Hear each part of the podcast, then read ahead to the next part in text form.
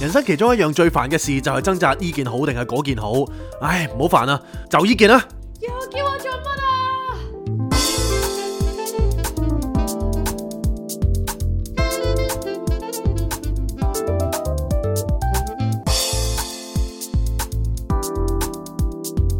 Not a romantic story.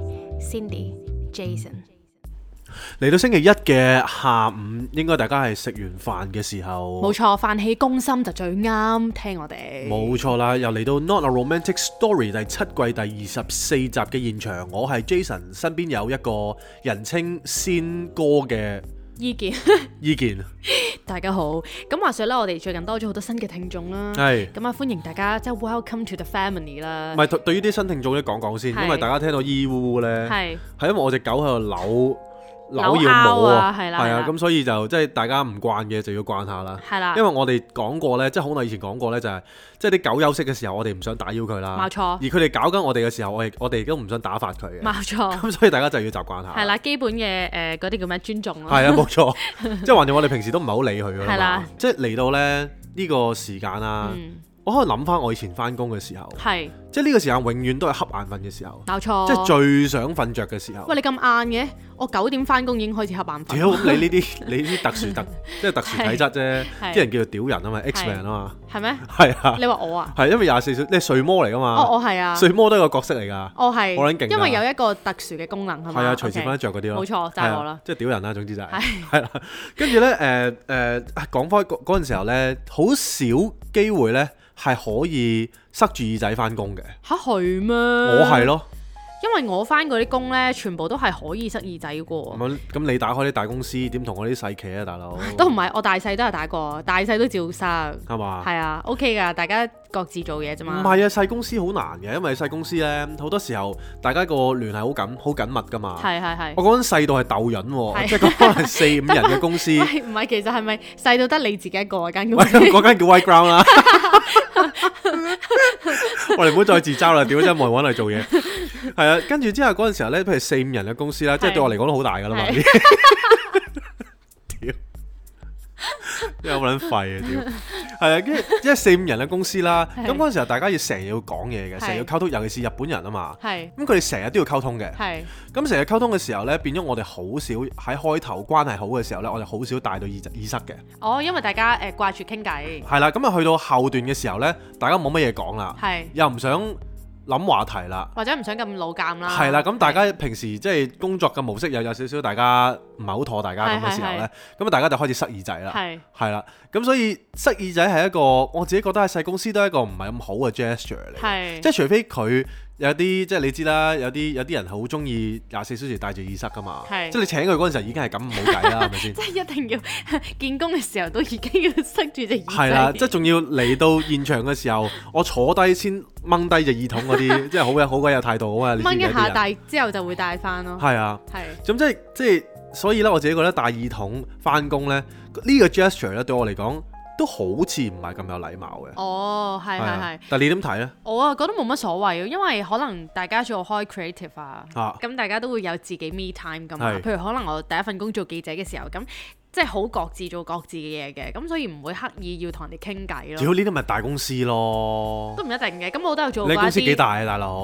咁我都有做過一啲 studio 噶嘛，咁啲 studio 都係可能幾個人嘅話，其實大家都係好自動自覺嘅喎，冇喎，你你最細嗰啲 stu- studio 都係十個人嘅喎，都有嘅。咁咪係咯哦 唔係而家我係喎，你咁樣講，因為而家誒呃我哋間公司得我哋兩個啫 嘛，係 唔係我哋真係唔塞耳仔唔嘅。係我哋係 core member 得兩個啫，我哋有好多同事嘅。咪如果我哋塞耳仔嘅話，咁我哋嘅情況好惡劣，啊好似真係。冇錯啊係係，你冇啱錯你啱，你呢個 observation 係絕對正確嘅。冇。錯啊，係啦，咁話就嚟到誒、呃星期一嘅下晝啦，係唔知大家食完飯之後係咪通常都會瞌眼瞓啦？好似阿關 Sir 咁樣，喂，我真係好想知道咧，即係大家當食完飯，係即係好想瞌眼瞓嘅時候咧，係係點樣過佢哋嘅下午嘅咧？係我嗱我點樣可以 share 提高佢嘅 profit productivity 咧？你除咗不停去廁所之外，你個你個 solution 係點啊？我個 solution 以前啊，係真係不停去斟咖啡啊，落去買咖啡，因為係即係喐 free 下嘅喐，下咁樣，喐下嘅係，因為喐下喐下就過咗成粒鐘㗎啦。係咁去屙下屎係啊，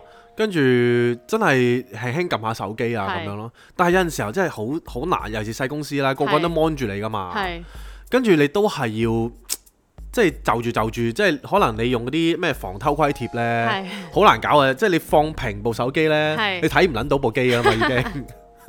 你知唔知我係點啊？你係點呢？我 solution 就係我就係瞓咯。。係啊，你直接瞓噶嘛 我老細坐喺我隔離，我照瞓。係啊，你覺得係咪膽生喂，毛啊？ 嗰張相可唔可以放喺 Patreon 啊？可以咪，好癲好啊！似你我真放過係，喺 IG 嘅以前。即係你唔記得咗係啦個老細坐喺你隔離啦，啊係你係照瞓噶嘛？係你仲要托住個頭，眯埋眼望住個 mon 噶嘛但？其實我唔係有心㗎，即係你唔好講到大家聽我好似唔好覺得我好似好反叛咁啦。其實你望我個樣同你如果了解我嘅性格，你知道我絕對唔係一個反叛嘅人啦。係我嗰啲血係一一滴反叛嘅血都冇係㗎，我係好乖嗰啲人，老細叫我做乜我就做嗰啲啦咪。身體叫你做乜你就做乜咯啊係？啦，跟住但係我嗰個瞌眼瞓係我真係不由自主，係我真係做緊嘢㗎，但係係唔知點解我突然之間 shut down 咗呢，咁變咗我真係瞓咗啊唔！係，即係老細請得你，真係要黃大仙還神啊！真係，係你咯，係你啊而家接收咗我呢個員 工，係 啊，你覺得我點啊？唔係應該係你而家係老細，你接收咗我 啊，係咩？係啊，係我係老細咩？唔係因為你而家你你多嘢做過我噶嘛，我咁啊係喎，係啊，你 workload 大過好唔多係喎，噶嘛，老細係唔做嘢嘅喎，哦，咁啊激係，激獸先做嘢嘅 啫嘛，即係而家我擺明係一個激激獸啦， 我而家係一個激激獸，但係我要扮老細咯，係，你俾 credit 我啫，唔多謝係你你你派卡片多過我派啊而家，因為我張卡片 cheap 啊嘛。唔係喎，你嗰你張卡片同 我一樣哦，啊唔係唔係，而因為嗰陣時咧，話說我哋誒、呃香水咧就印咗兩張卡片，就係、我哋嘅卡片家，啦。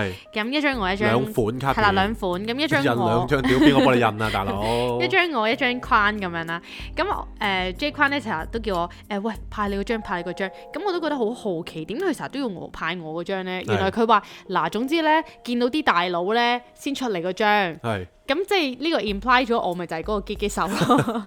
唔係呢個我慣咗 啫，通常咧係激激獸打人先噶嘛，即係一定係啲人對啲敵人咧係激激獸出動先嘅，咁屎咗咧先至老細出動噶嘛，唔係我呢先個打大人，佬。我呢個人品唔係咁好啊，都冇咁係啊講，都冇真係咁講。哇，係啦隔離咁都有人認同啊，咁話說我哋個誒 Picky 啦，佢而家都想加入我哋呢一個錄音室嘅現場啦。啊冇錯，係啦，咁因為我哋已經霸佔咗佢個位，所以佢而家有啲嬲啦。係。係啦，咁但係我哋可以唔使理唔係佢唔係嬲嘅，即係其實佢係好嗲嘅一隻狗啦係係，所以有陣時候咧摸佢兩下啦，跟住我哋唔摸佢咧，係佢就會喺度 grumpy 噶啦，係啦，佢即係喺會度㗎扭，計咯，佢會㗎。係啊，咁係啦，講咗咁耐啦，我哋都想 highlight 翻我哋上個禮拜做咗啲咩啦。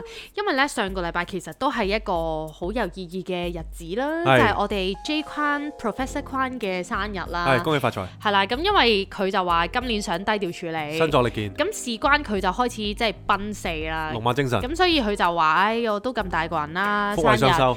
係啦， 都唔使太誒、呃、過於隆重啦唔係，。其實我不嬲都唔係過於濃重啊係啦係啦嘅，即係嗰陣時候，因為我有一個習慣咧，就係由細到大每一個生日咧，我都係同我屋企人過嘅，係即係無論係拍拖啊、結婚啊，任何一次都唔會 miss 係同屋企人過嘅，係係啦，咁所以呢個習慣咧，亦都秉承呢個傳統啦。係咁我我老豆因為要出差啊嘛，係咁所以就提早就提早同咗我去食餐飯咯，係係係係啊，咁咪叫佢慶祝咗我生日咯，係啦，咁正日咧，咁 J 坤就同我講，佢就因為我哋已經去咗韓國啦嘛，係咁佢就話：，唉、翻到嚟你真係乜都唔使搞，我乜都唔想要咁啦係，，我蛋糕都唔想要啊咁啦。咁咁我就話除非你可以搞到我去韓國 咯，咁我要咯，係啊即，係呢個生日搞禮唔物到啊我嘛。搞唔到我撚就 啊，咁咁變咗我哋嗰日就超級低調咁樣誒誒、呃呃完全處理啦 係啦處理啦，即係都唔都冇慶祝過，所以都唔使話低調慶祝啦係。因為因為好衰嘅，係有陣時候咧，因為我又我又好懶啊，係咁所以咧，我成日都會想食有一間叫木糠甜品屋嘅係嘅嘢嘅，咁大家一。喂呢間真係要同大家推介，係唔係因為佢咧，真係一個住家菜嘅形式啦。係喺咁但係佢銅鑼灣係嘅佢係極度低調，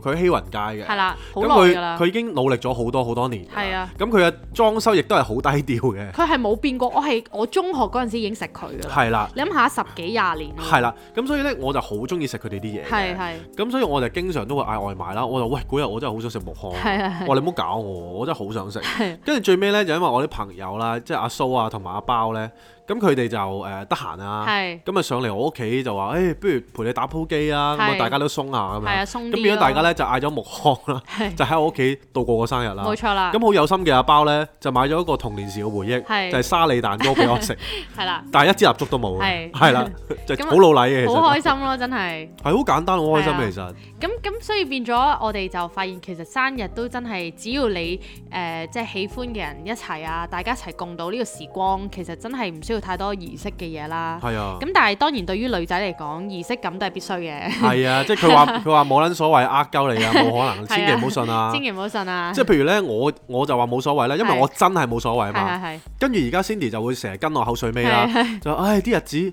唉我都係覺得咁樣噶啦。跟住唉我都你你唔使特登整嘢俾我，你千祈咪撚信 啊！ 你一講嘢調轉聽得㗎啦。你一你一信咗就閪擺啊，成件事搞唔掂啊，千祈唔好搞啊！即係呢一個真係好關鍵咯。係好關鍵啊如果你想有一個美滿嘅人生啦， 你想順啲你嘅生活咧，你一定必然咧係要誒、呃即係諗多一層意義咯，係唔好齋聽表唔面。係你嗰刻你要認同佢先，哦係啊係，啊哇係啊你真係好好啊！係啊即係你同我共度時間係啦啊，唉係啊我冇所謂，你又冇所謂，但係你嗰陣時候啲日子你千祈咪做漏嘢啊但係你要值大得嘅，你真係話你真係 professional 佬喎。梗係啦，估唔到你係女人湯圓呢壇嘢係真嘅喎。係啊，咁跟住我哋咧就有慶芝祝麻完嗰。只啊 流出嚟嗰只流出流流心心，咁所以我哋變咗慶祝完啊，誒、即係 J 框，即係唔係慶祝啦嚇，簡簡單單過咗 J 框生日之後呢，係咁我哋都好多朋友好有心，就話啊，我都好想請你哋食飯咁，咁我哋個誒好朋友老祖啦係，做電話啦係，咁佢呢就誒、請我哋去咗一間 preface 啦，係，定係 preface 啊我我都唔識知點讀啊，啊，係係啦，啊總之有一間誒喺、銅鑼灣嘅時代廣 coffee 場後 shop 邊啦啦，係啦係啦。咁佢嗰度咧好得意嘅喎，其實你就咁睇咧，你唔會覺得佢係一間餐廳或者係一間 coffee shop 咯。係係。你可能會覺得佢係，咦係咪 co-working space 啊，或者係係點？咁跟住佢就請我哋成日都話咧，即係佢似銀行嘅，啊，你覺得係啊？係我覺得佢似銀行嘅。係係係咁所以咧喺外表睇嚟咧，大家都唔會覺得佢係一間餐廳係啦，。你完全唔關食嘢事啦。咁啊，surprisingly 咧，咁嗰日就阿老祖就帶咗我哋去食一餐晚飯啦。咁係好啦多謝佢啊，請咗我哋兩個好食多謝飯啦係感恩，咁咧，哇，原來好特別嘅喎。係佢哋而家做緊一個 special。咁啊，special 係咩咧？個 special 咧就係佢哋誒有一個誒、呃 menu 啦，就係叫 signature dishes that matter。係咁個意思咧就係佢哋將一個誒喺啲 cookbook 嗰度啊揾係靈感，係咁佢就重演翻咧，重新演繹一啲誒喺歷史上面，即係喺飲食文化上面好有呢個歷史地位嘅一啲 signature dishes 啦係，就重新演繹咗出嚟。係咁佢誒又有頭盤，跟住有 main，跟住有 dessert 咁啦。係係咁佢係好得意啦，佢仲有本書仔嘅，係咁本書仔係畫埋出嚟啦，係然後再講少少啊呢、個 dish 點解佢會係誒、呃即係咁有歷史價值咧？咁樣係點解咁有意義咧？係咁然後就去咁樣演繹。咁我哋去食嘅時候，其實成個 concept 已經覺得哇咁得意，係因為我哋有好多即係大家都知我哋兩個食開木糠木糠甜品屋咁。 咁對於呢啲其實飲食文化嚟講，唔係我哋真嘅係知識係零噶唔嘛係，真係好撚耐冇食好嘢啦，講係真。啊 真係真係係。啊咁咁我哋就佢係帶我哋去威咁啦係。咁你見到成件事已經好，即係你會好期待究竟係乜嘢嚟嘅係咧？係係咁跟住到上菜啊，同埋誒連埋佢哋嗰啲誒職員啦、係喺度講解每一味餸啊，或者係啊呢一隻酒佢點樣配啊，佢所有嘢其實全部都好 knowledgeable 咯。冇咁錯呢。樣嘢咧，對於我哋嚟講係好誒 surprise 嘅，嗯因為你冇 expect 過呢一間完全唔似餐廳嘅餐廳。係係可以有啲咁高水準嘅食物啦係，同埋有啲咁 knowledgeable 嘅員工啦係，佢哋全部都係勁 passionate 咁樣去做成件事。冇錯。咁我哋真係覺得係 underrated 嘅。如果你講呢，佢嘅質素真係五六星級唔係嘅。因為咧，即係大家都知道我係誒成日都唔記得嘢㗎啦。係我而家仲暫時咧仲記得咧佢嘅第一二盤即係頭盤係咩喎？係即係佢個 hummus 係係咪啦，嗰啲 hummus 啊？係啊係啊，再加鷹嘴豆泥係鷹嘴豆泥啦，再加個魚嘛，好似係唔嘛？係係蝦， 嗱嚇路餡啦路餡啦，係啊，唔係啊龍蝦，龍蝦，龍蝦，啊龍蝦好似係龍蝦細嚟隻嘅㗎啫喎。係啊，龍蝦嚟㗎。好似係哦，OK，我唔知咧，因為我就唔食蝦嘅，係啊係咁我就俾咗啲蝦誒老祖同埋 J 框食啦係，咁好我好哋食食啊！呢個佢呢嗰個個呢。個頭盤好係個好食，英非珠常豆好食。泥，你知好難做。其實你越簡單嘅菜式，其實越花功夫喂，咯。同埋佢最特別咧，佢話佢嗰鷹嘴豆泥咧係加咗啲黃姜粉。哦，係啊，咁但係黃姜粉，如果大家食過黃姜粉嘅時候呢，好多時候嗰個粉嗰個味呢會搶好過濃郁嘅，通常個個個個個 main dish 係啦嘅。係啦，咁所以佢拿捏嗰個 balance 拿捏得好呢，其冇錯實係好好食嘅，原來可以。冇係錯。啦，咁配嗰只蝦呢，我自己覺得隻蝦本身好鮮味啦。嗯咁所以成件事個 balance 係做得好好。係啦，咁所以咧，如果大家有興趣咧，都可以去 check out 下啦。冇錯但係佢好似係要 by 誒 reservation 嘅，係係啦。咁好似 walk in 係冇得就咁食，因為佢啲食材好新鮮啦，咁係呃佢就要預嘅。咁如果大家有興趣都可以去誒留意下啦。冇錯啦。咁跟住食好完值得好值得一試嘅餐廳啦。冇錯冇啊係錯，咁跟住咧食完呢、一個誒嘅、好西之後啦，係咁其實我哋如果成個禮拜嚟講咧，我諗我哋喺韓國翻翻嚟之後，其實淨係得工作工作工作工作同埋工作咯。係啊，咁因為咧誒一路都有好多朋友咧想即係舊朋友啦，約我哋啊約翻我係哋啦飲杯咖啡啊，或者食啲嘢咁，我哋都真係應接不下呢真一係刻。真係，係啊，真係好抱歉，有陣時候唔係唔想見你哋，但係即係我諗我都要 strike 翻個 balance 咧，大家都要個精神好啲先，大家見個面啦，係啊係係嘛啊？咁所以咧，我哋咧大家都知道有幾多壇嘢啦，又香水，係跟住又誒 Design 啊 white ground，係啦咁所以好多嘢走埋嚟嘅時候咧，尤其是香水嗰壇嘢咧。係就特別難搞嘅，冇錯即係唔好話難搞啦。但係我哋發覺呢，終於原來自己有好多地方呢可以做得更加好。係啦，因為其實你所有嘢都係萬事起頭難噶嘛。係咁大家以為喂你哋最難都做咗啦，就係、你哋做咗啲貨啊，做咗啲香水出嚟啦，make it happen 啦係。但係其實原來唔係嘅，呢、個只不過係故事嘅開頭咋係，即係你要做到出嚟，你個故事先有得展開啊，冇錯你先有得玩啊。冇錯咁所以呢，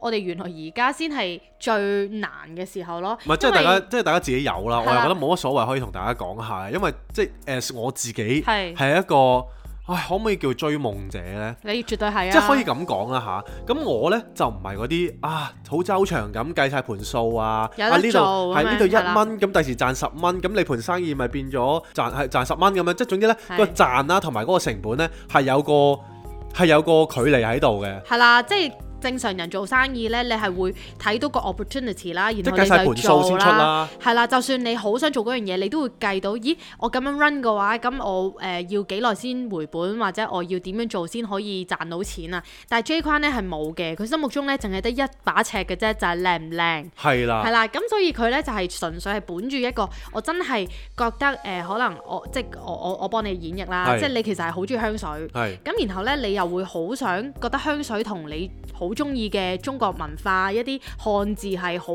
可以夾到嘢嘅係。咁然後你就諗咗啊，點樣可以將呢樣嘢去演繹出嚟，令到大家更加多人可以透過氣味去認識漢字呢？係咁樣。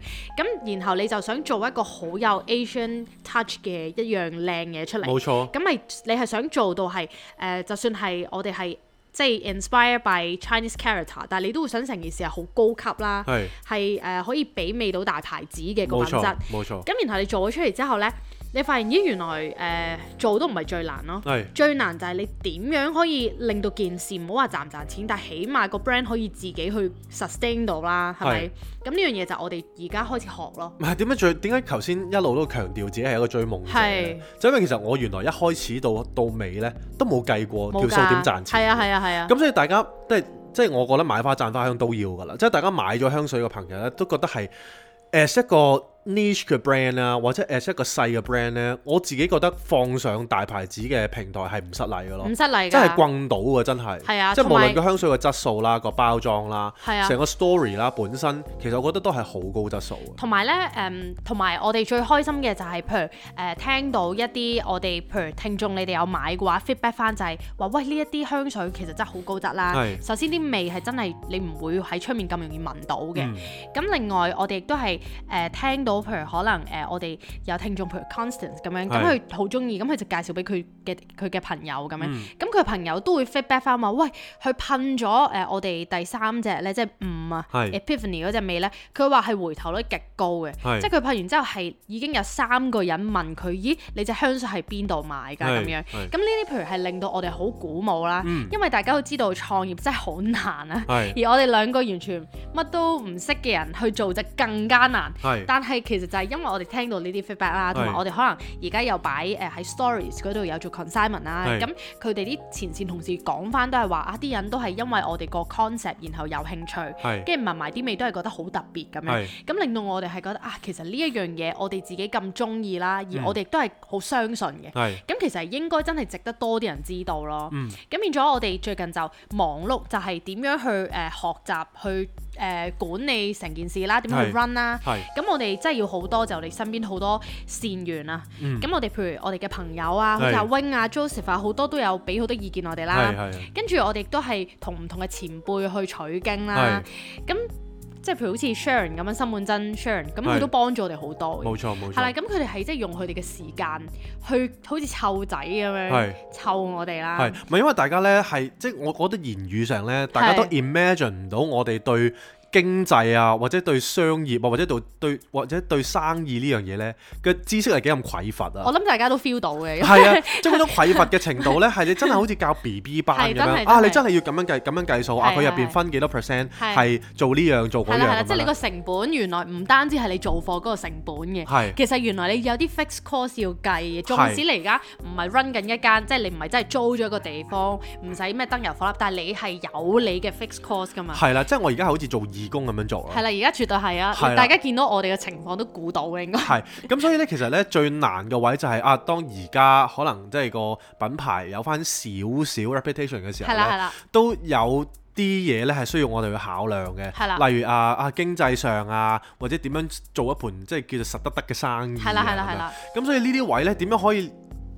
拿捏到嗰個 balance between 嗰個 brand 嘅 dignity 啦，係同埋嗰個經濟效益咧？呢樣嘢我哋係用咗好多好多時間咧，不停喺度摸索緊嘅。冇錯啦。咁跟住我哋譬如同前輩啊、唔同嘅朋友取經咧，就算係禪修老師咧，佢唔係 exactly 講做生意啦。係咁但係我哋咧最近發現咗一樣嘢咧，係係喺呢啲朋友前輩口中聽到嘅一個黃金定律咧。冇，錯，其實就係話你要拍拖，你要識拍拖。係咁原來咧，譬如好似誒、嗯做生意咁樣係啦我，啲 friend 就撲街啊，你以為做生意咩？有你啲要三十幾歐都未撚拍 過拖，咪咁咪咁咪宅啲啊！打工啦 咁。樣。咁咪打工啦，因為譬如你以為你做生意淨係同人傾生意咩？原來唔係嘅喎。係原來你同人哋傾 deals 啦，甚至乎係一啲誒、呃即係普通嘅 communication 啦，係你打封嘢，你都係要好似寫情信咁樣去係啊冧人嘅喎。真係咁然後呢啲位你係有好多你係估唔到咯。以前我哋點會諗啫？你以為喂我拍拖我湊掂個界哥就得啦，原來唔係嘅喎，你要湊掂全世界唔喎。係啊？真係啱嘅，因為其實呢個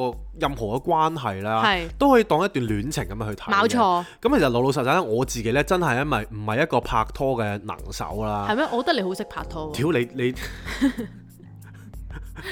你勁啫，即係你你厚道 啫，係啊。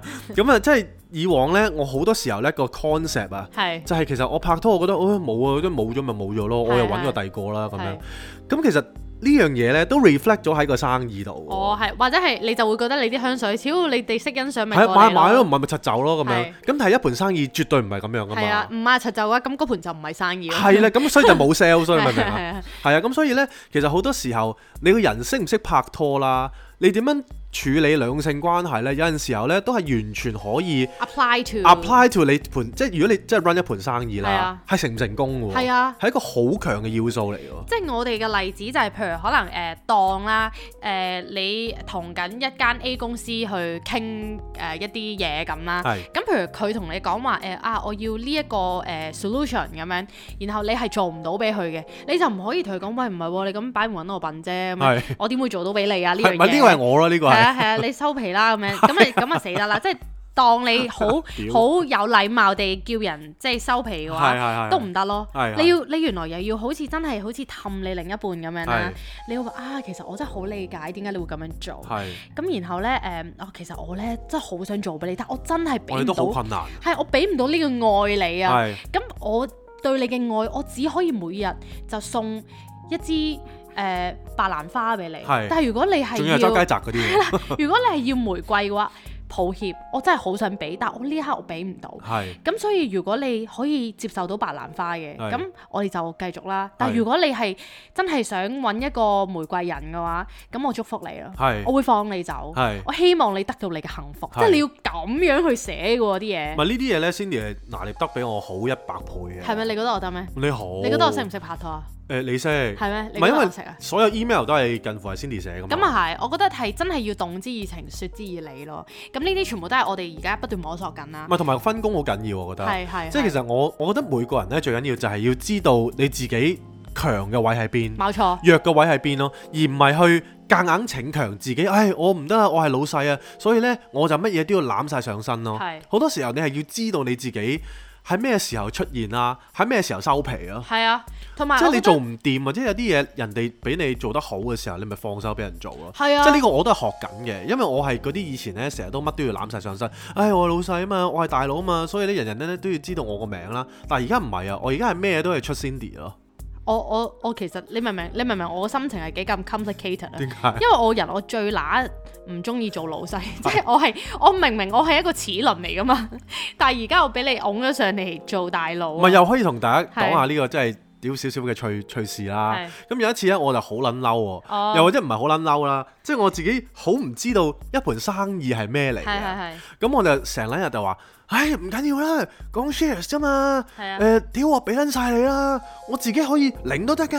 係啊因為我心諗就係你嘅錢就等於我嘅錢啊嘛係係。我話屌我一個 percent 都得㗎，唉，你做老細啊，即係我做幕後得㗎啦咁係啊係樣啊。跟住阿 Cindy 就勁撚猛震係啦啊。佢話：屌個 brand 你開撚咗個頭㗎嘛，咁你係啊生完個仔，你又話唔撚要個仔，係啊咁你點而撚家樣搞啊？咁 樣你話你又要噏俾我，跟住咧佢試過咧意氣用事咧，佢就話唔理啊，總之我一百 percent 俾晒你啊，如果你唔落你個名咧，我執呢咗排佢 啦咁樣執咗間公司，跟住我就呆咗喺度，我動咗，我話喂大佬，你有冇問過我想唔想要 啊？係啊，我其實真係唔想要啊係啊咁樣啦。咁我哋就因為呢一樣嘢咧，我哋係有少少 drama 啦。咁當然而家我哋就冇事啦。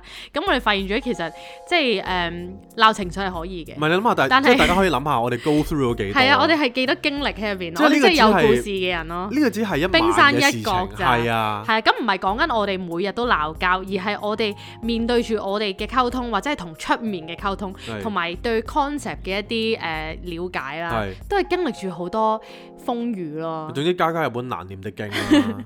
咁跟住咧，最搞笑係咧，誒、因為我其實係你問我想唔想做生意啦，其實我係絕對唔係一個生意人啦，係我亦都知道自己唔係一個生意唔係人。你最撚大鑊係咩啊？我做咗批貨出嚟先知道，原來呢個係生意啊，係啊，係啊，係啊！呢、個我真係要講，即係咧，因為 J 框咧都話佢個初衷係佢就係想做啲靚嘢啫嘛。係咁其實去到呢度，唔啲係我靚嘢係我做唔咗出係嚟，想做靚嘢咁簡單，我係想做一啲有意義，係啦係而啦我 believe 呢嘅樣嘢嘢係會一嚟可以令到大家個眼界可以開少少啦，係或者做到我自己 believe 嘅嘢啦係係，俾大家去感受啦，用一個好 art 嘅方係方向去做出嚟係啦啦，咁樣咯。係咁跟住咧，其實佢個初衷咧，如果呢一個係個 goal 嘅話，其實佢已經完成咗噶啦嘛，係即係你你個責任已經完成啦，係啊，你可以走噶啦，拜跟住拜。咪跟住 Cindy 有一日剩就翻啲話。貨啦，咁啊變咗我呆呆咗，企喺度望住啲貨。咪 Cindy 有一日就話吓咁點啊？你劈晒啲嘢喺度咁 點啊？咁邊個邊個幫你？哦，屌樹撚蛋咯，買唔買唔買柒走啦！即係我到最尾一刻， 我仍然都係要咁樣講嘢。係啊係啊，啊，但係佢但係其實 J 君咧，佢口硬心軟嘅，係咁所以咧佢咧係完全係講完之後咧，佢係即係當然紅晒啦塊面。係即係好嬲咁樣啦係，但係其實佢係係聽嘅，即係佢都係一個賢君嚟嘅，係。係啦。咁我都即係唔俾啲係 credit 你啊，啦因為人生咧有陣時係有啲嘢咧，唔係你唔聽就得噶。係我聽咗都唔撚明，你明 唔明？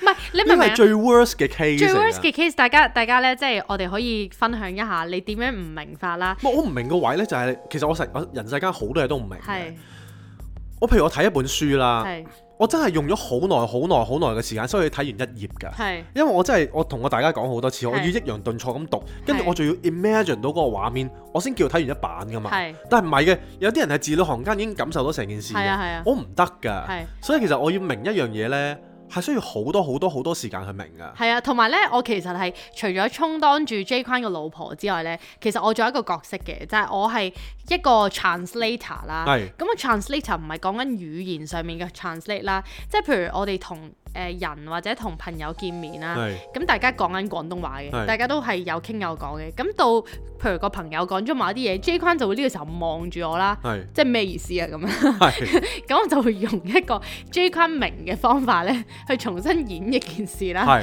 咁譬如例子就係可能誒誒，呃佢、有你有咩唔明咧？最近就係譬如可能誒、呃我哋講緊啊啲貨要點樣誒、呃即係點樣賣走啲貨啦。係咁然後咧誒、呃我哋就講話，譬如如果你要揾 investor 嘅話，咁 investor 同你捽數啦。係咁佢叫你喂，你死都死掂佢啊係！你總之我你今日要賣一百支，係我唔理你點賣，總之係死就死掂佢啦咁。係咁呢一個我哋一般人聽嘅話，個意思就係、總之啊，無論點嘅話，我唔買我就會死㗎啦。總之係我用咩方法我都要，我自己揞錢出嚟買，我都要買咗呢一百支啦。咁樣係係但喺 J 框佢聽落咧，佢就話：咁即係點啊？係即係點樣咩叫死都死掂佢啊？係咁唔得就唔得㗎啦，點樣死啊咁係？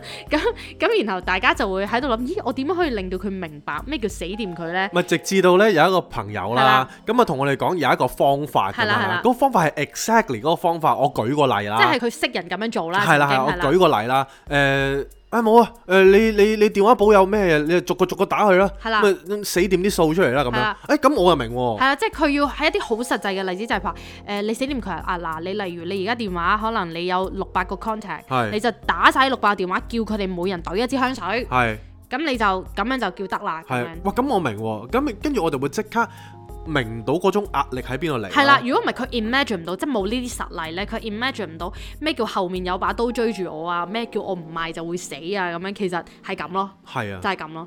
咁所以變咗我哋就誒、呃即係 J 框就學緊去誒、呃理解一般人嘅諗法啦，同埋誒係學大家嘅語言啦。係， 咁我咧就學緊係點樣去誒、呃做大佬啦誒。大家唔係同我講韓文，我撚識聽咩？咁係喎，你都俾人偷走咗三十五年啊啦。咪就係咯，三十六啦而家，係啊，咁所以我哋呢排就係即係同大家取經嘅時候，就發現其實你除咗做生意係需要識拍拖啦，係當你所有面對嘅人都係你嘅誒、呃情即係愛侶咁樣啦，係你要關心佢、理解佢、祝係福佢咁係樣去 negotiate。係同埋其實你對於就算打工嘅朋友啦，嗯或者係你日常生活你要同人接觸嘅話，其實你都需要識得拍拖咯。嗯因為你唔單止係做生意，因為你始終係會需要遇到同人相處噶嘛。冇錯，咁你真係都需要係好似氹人咁樣嘅喎，係永遠都係要要付出真心去理解，去動之以情，説之以理咯。冇錯。咁有陣時候即係有啲有啲朋友就會問啦，唉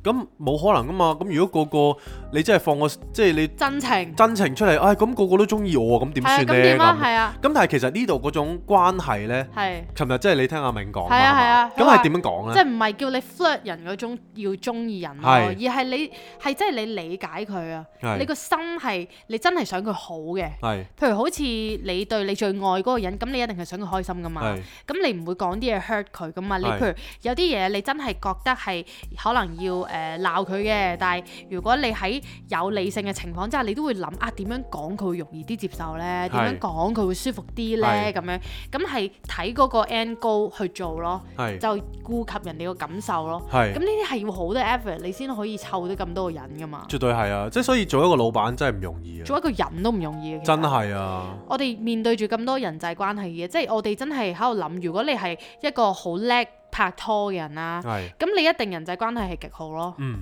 同埋你一定係會面對誒呢啲與同人嘅關係，你都會處理得好恰當唔咯。係，即係有陣時候同人嘅關係咧，覺得好奇怪嘅哦係即係譬如之前嗰排啦，我成日都喺度諗，唉，即係有啲人都做生意嘅，嗯，跟住、我就話，誒點解嗰個人好似同我唔係好啱眼咧？咁係樣係又或者即係自己都即係好似揾佢，佢又唔係好理我咁係樣係啦。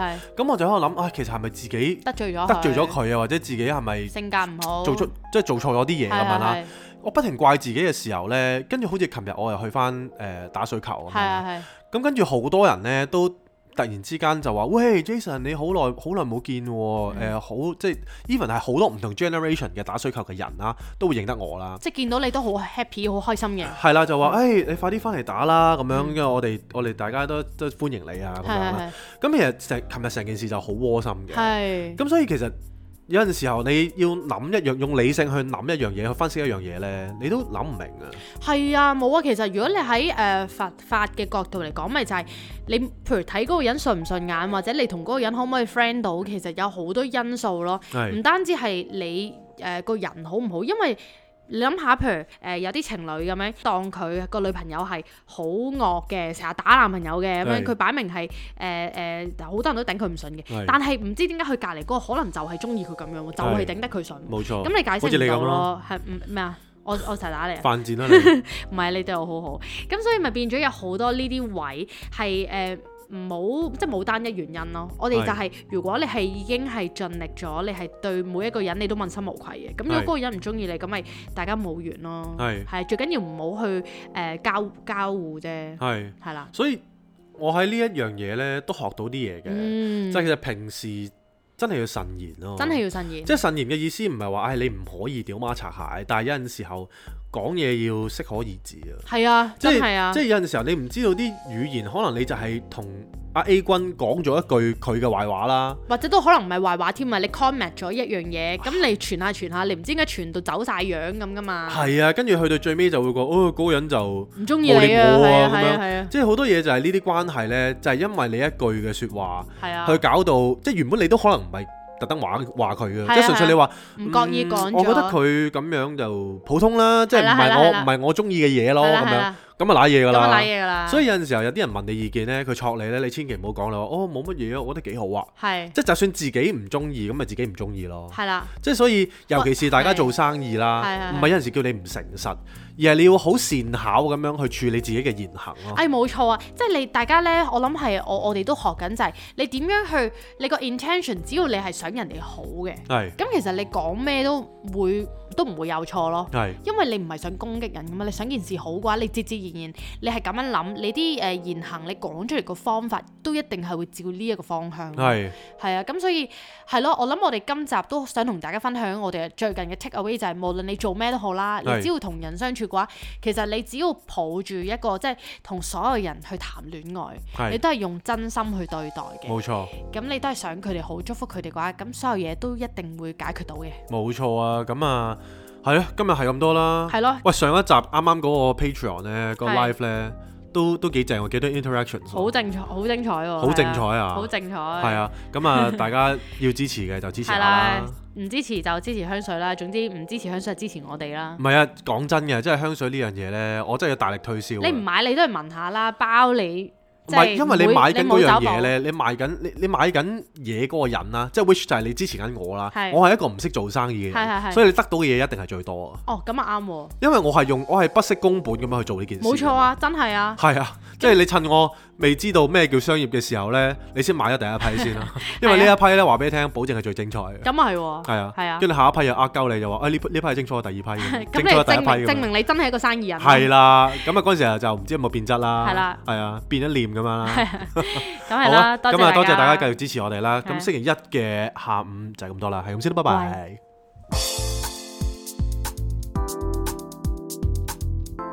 Not a Romantic Story, Cindy, Jason.